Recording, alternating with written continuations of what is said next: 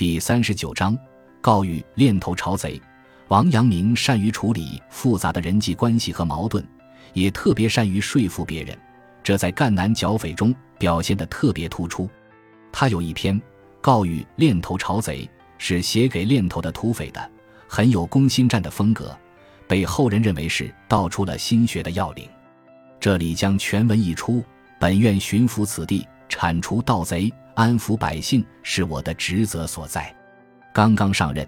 就听说你们常年在乡村之中流窜劫掠，杀害良民，每天都有被害的百姓前来告状。本想立即带兵剿灭你们，但随后去征伐漳州贼寇，打算回军之后扫荡你们的巢穴。等到平定漳州贼寇，祭宴战功，被斩杀俘获的贼寇共计七千六百余人。经审查得知，当时带头作恶的贼寇也就四五十人。跟风追随作恶的同伙也不过四千余人，其余的大多是被胁迫而入伙，这让我不由得心中悲伤。由此想到，在你们巢穴当中，难道就没有被迫之人吗？况且，我还听说你们中有不少大户人家的子弟，其中也一定有能审时度势、通晓义理的人。我道人至今，还未曾派人前去小玉招抚，岂能突然就发兵剿灭你们？如此，就类似于不教而杀，日后我也定会心有遗憾。所以今天特意派人告谕你们，不要自以为兵力强大，还有比你们兵力更强大的；不要自以为巢穴险要，还有比你们巢穴更险要的。但这些更强大的、更险要的，都已被我歼灭得一干二净了。你们难道没有听说吗？人情之所共持的，莫过于身负盗贼之名；人心之所共愤的。莫甚于身遭劫掠之苦。假如现在有人当面骂你们是贼，你们必定会勃然大怒。你们怎可心里厌恶盗贼的恶名，却干着盗贼的恶行呢？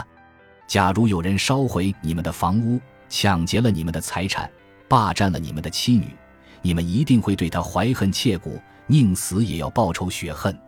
你们如今将此等恶行施加于人，别人怎么可能不痛恨你们呢？人同此心。难道你们不懂吗？你们甘心为贼，想必其中也有某些不得已的苦衷。或许被官府逼迫，或许为大户侵害，一时冲动，错起念头，误入歧途，后来又不敢轻易回头。你们的这些苦处，也的确让人觉得可怜，但也是你们不能真切悔悟造成的。你们当初决定去做贼寇，明明是活人寻死路，尚且说去就去。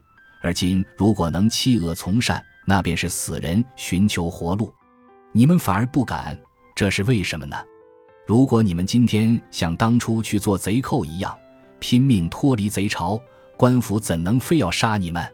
你们酒席恶毒，忍于杀人，心多猜疑，哪里明白有教养的人无缘无故杀之鸡犬都会于心不忍，更何况是人命关天呢？如果轻易杀掉你们，冥冥之中定有报应，灾祸殃及子孙后代，我何苦一定要如此？我每每为你们想到这些，就彻夜难眠，也无非是想给你们寻一条生路。如果你们冥顽不化，我就不得已要发兵，那就不是我杀你们，而是老天要诛杀你们了。如果说我完全没有杀你们的心，那也是欺骗你们；如果说我非要杀你们，这又绝非是我的本心。你们今天虽然做了贼寇，但从前也都是朝廷的赤子，就像一对父母有十个孩子，八人善良，二人悖逆，想要加害其他八人。作为父母，必须除掉两个逆子，其他八人才能得以安生。都是自己的孩子，作为父母，为什么偏要杀掉那两个孩子？那是因为迫不得已呀。对于你们，我的心也是如此啊。如果这两个孩子能悔恶迁善、痛哭流涕、诚心归顺，做父母的也必然会心生悲悯，接纳他们。为什么不忍心杀掉自己的孩子，实乃父母的本心啊！如今二人能够顺遂了父母本心，还有什么比这令人高兴的？对于你们，我的心也是如此啊！听说你们身为贼寇，收入也不多，有的人连衣食都难以保障。你们何不把辛苦做贼的那份精力，用来种田经商呢？那样很快就可以发家致富，安心享受自在的生活，放心纵意的畅游于城市之中，悠哉悠哉行于田野之上，哪里会像今天整日担惊受怕，出门要躲避官府，防范仇家；回到贼巢又怕被官军围剿诛杀，只好潜藏身形，掩藏行迹，一生忧苦，最终落得家破人亡，妻儿碌碌。这样的日子有什么可留恋的吗？你们自己好好想一想吧。如果你们能听从我的劝告，弃恶从善，我就把你们当作良民来看待，当作赤子来安抚，不再追究你们过往之罪。像叶放、梅南春、王寿、谢月这些人，如今我已经把他们当作良民一般来看待了。你们难道没有听说？如果你们恶习难改，那只好任由你们如此。到时候。我南调两广的狼兵，西调湖湘的土兵，亲率大军去围剿你们。一年剿灭不尽，那就两年；两年不尽，那就三年。你们财力有限，我官府兵粮无穷。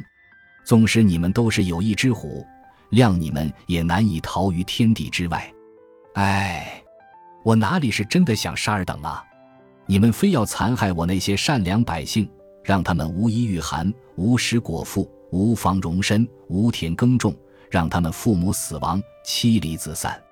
我想让他们躲避你们，可是家园已被你们侵占，他们已经无处可躲。我想让他们送钱财给你们，可是家资已被尔等掠夺，他们已经无钱财可送。如果你们站在我的位置想一想，也会认同必须要把你们全部剿灭。我现在派人安抚小玉你们，赐予你们一些牛、酒、银两和布匹。使得你们妻儿与你们团聚，其余的人很多，无法全都顾及，各发一篇小玉，你们好自为之吧。我言已无不尽，我心已无不尽。如果这样你们仍不听我劝告，就不是我有负于你们，而是你们有负于我，那我就再没有什么可遗憾的了。唉，天下皆是我的同胞，你们都是朝廷赤子，我最终不能抚恤你们，竟至于诛杀你们，痛哉！痛哉！写到这里，不觉泪下。高于练头朝贼，正德十二年五月，本院巡抚十方，专以米道安民为职。历任之时，即闻尔等今年流结乡村，杀害良善，民之被害来告者，月无虚日。本欲急调大兵剿除尔等，遂往福建督征张寇，亦待回军之日，剿荡巢穴。后因张寇急平。季燕斩获公赐七千六百有余，沈知当时倡恶之贼不过四五十人，党恶之徒不过四千余众，其余多系一时被挟，不觉惨然心哀。因尔等巢穴之内，亦岂无胁从之人？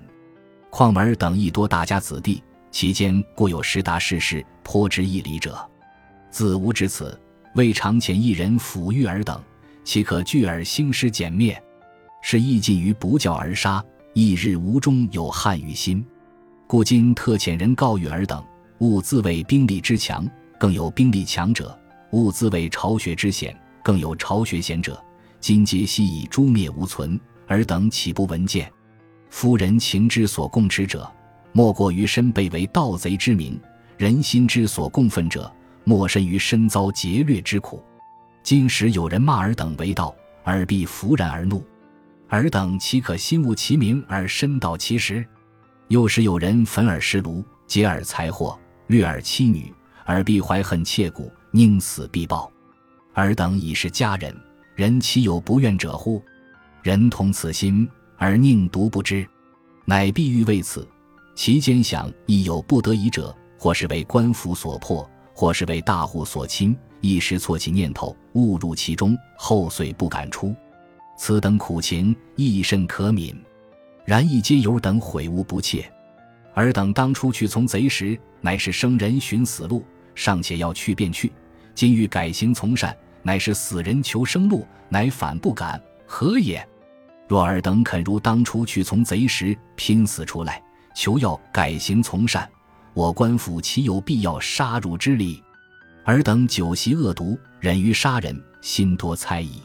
岂知我上人之心，无故杀一鸡犬，尚且不忍，况于人命关天，若轻易杀之，冥冥之中断有环报，殃祸及于子孙，何苦而必欲为此？我每为尔等思念及此，折至于中夜不能安寝，以无非欲味等寻一生路。为是尔等冥顽不化，然后不得已而兴兵，此则非我杀之，乃天杀之也。今为我全无杀尔之心，亦是狂耳。若为我必欲杀尔，又非吾之本心。尔等今虽从恶，其始同是朝廷赤子。譬如一父母同生十子，八人为善，二人卑逆，要害八人。父母之心虚，除去二人，然后八人得以安生，君之为子。父母之心何故必欲偏杀二子？不得已也。吾与尔等亦正如此。若此二子者一旦悔恶迁善，好气投诚，为父母者亦必哀悯而收之。何者？不忍杀其子者，乃父母之本心也。